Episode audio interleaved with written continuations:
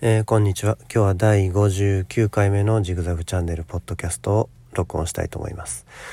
昨日やったかな？一昨日やったかな？あの、新しくマスクを、マスクじゃないよ、マイクを購入して、まあその設定でずっと徹夜続きなんですけれども、まあ音がいいのは確かなんですけれどもね、あの、まだマイク向けの喋り方っていうのが分かってなくて、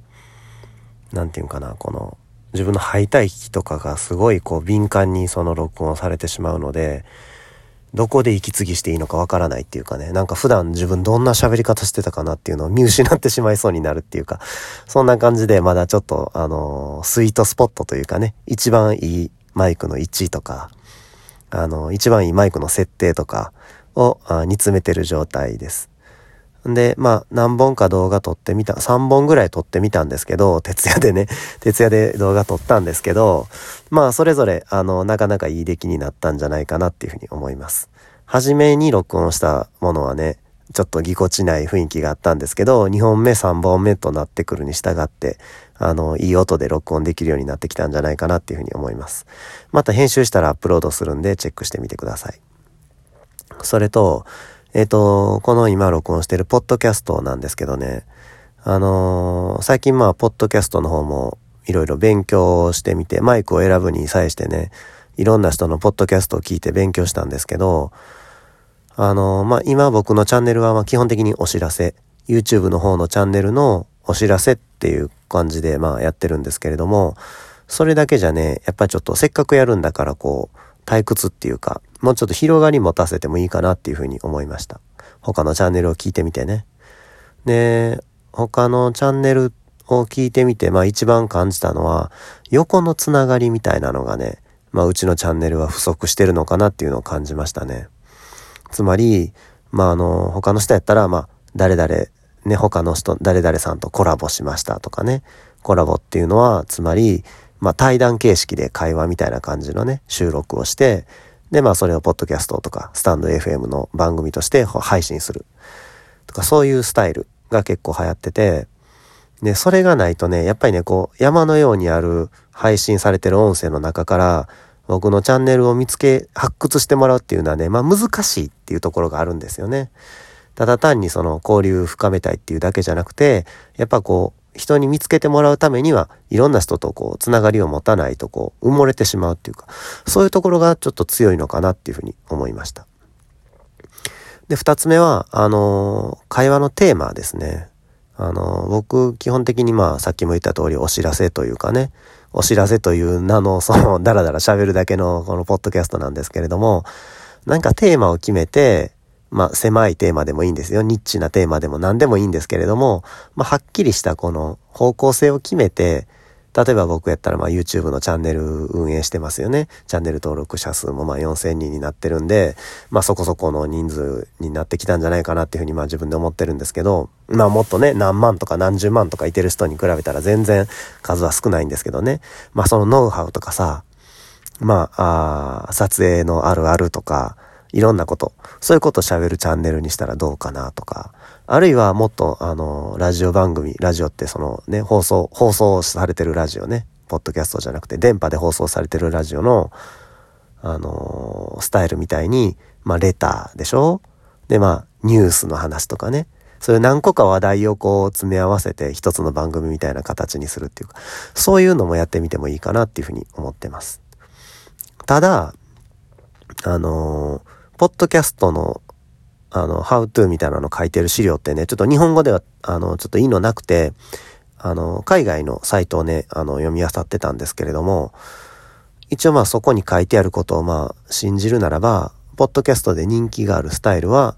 えっ、とね、ただ、ただ喋るやつ、長く喋るやつね、1時間とか、まあ40分でもいいんですけど、40分とか1時間とかそういうふうに、同じ話題で長く喋るやつね。こう短いコーナーをたくさん挟むんじゃなくて、長く、ロングトークが受けてると。ね。で、視聴者もそれを望んでるっていうふうに書いてあったんですよ。まあおそらく統計的なデータからそういうふうに導き出したんだと思うんですけど、まあ確かにそうかなっていうとこあって、僕が聞くポッドキャストとかもね、あの、1時間とかさ、1時間20分とか、そういう長いやつをね、結構聞く傾向があるので、あまあ確かにそれはそうかなっていうふうに感じましたね。なので、まあそういう短いコンテンツをたくさん挟むような番組じゃなくて、何か一つのテーマで長く喋る。そういう番組作ってもいいのかなとも思います。僕が高校生の時に、あの、倫理社会の先生がね、言ってたことなんですけど、あの、まあ、よくなんか量より質とかいう言葉あると思うんですけど、量より質。ね。要するにま、このポッドキャストに当てはまる、当てはめるならば、長い番組よりも、短くて中身の詰まった番組、量より質っていうと、っていうことになると思うんですけれども、いや、逆もあるんだよとね。量は質に転化するんだよっていうのをまよく言われたのを思い出しますね。つまり、まあ一言二言で表現するよりね、あの、15、25、30 1時間2時間喋った方が、より質は高まるわけですよ。量は質、量は質に転化するわけですよね。で、まあ普通のテレビ番組だとかだったら、その放送できる時間が限られてるので、量を増やすことはできないですけれども、ポッドキャストの場合はそうじゃないですよね。僕が喋りたいだけ喋ればいいわけですよ。好きなだけ喋っていいわけですよね。一つのテーマでも二つのテーマでも何でも構わないですけれども。なので、まあそれを活かしてね、その構成力とかさ、ね、プロの構成作家とかにはもちろんかなわないですけれども、素人なので。まああの、有り余る時間を利用してね、まあ有り余るってほどでもないですけれども、時間を利用して量で、あの、勝負する。そういう番組にしたら、あまだ活路はあるのかなっていうふうに思いますね。で、日本では、まあ、ポッドキャストとか YouTube っていうのは毎日更新っていうのがまあ流行ってると思うんですけれども、この毎日更新もね、どうかなって思ってるんですよ。毎日更新がいいよっていう意見と、いやいや、あの、海外のポッドキャスターみたいにね、YouTuber とかポッドキャスターみたいに、まあ1週間に1本とかさ、1ヶ月に数本ぐらいのペースの方が、その、1本1本のクオリティが上がるので、結局は、あの、いいんだよっていう意見と、まあ2つあるんですよね。まあどっちも正しい真実だと思うんですよ。クオリティの高い番組を作った方が、ね、人々の要求を満たせて、あの、視聴者もついて、視聴回数も増えるっていうのはまあ道理だと思うんですけれども、ただその海外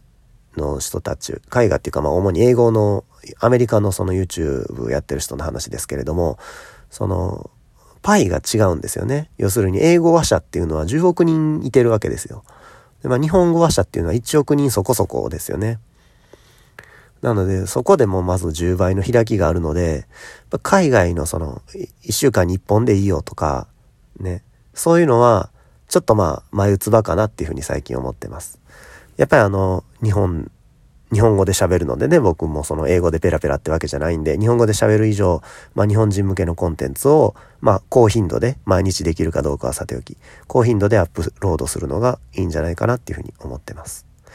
まあ、以上が最近僕がポッドキャストについて考えていることですね。他皆さんね、あの、ポッドキャスト実際にやってる人、ポッドキャスト以外にもスタンド FM とかやってる人も、あの、たくさんいてると思うんですけど、まあ、最初に言ったみたいにそういう人たちが僕のチャンネルをどれぐらい聞いてくれてるかわかんないですけどね。あの、そういう人もし意見あったら、あの、コメントとかで、あの、教えてほしいです。あるいはね、コラボレーションして、お互いを深め合おうっていうのも全然いいと思うので、まあよかったら、あの、レターなり、コメントなりいただけたら嬉しいです。じゃあまあ、今日はこれぐらいにしときたいと思います。よかったらチャンネル登録お願いします。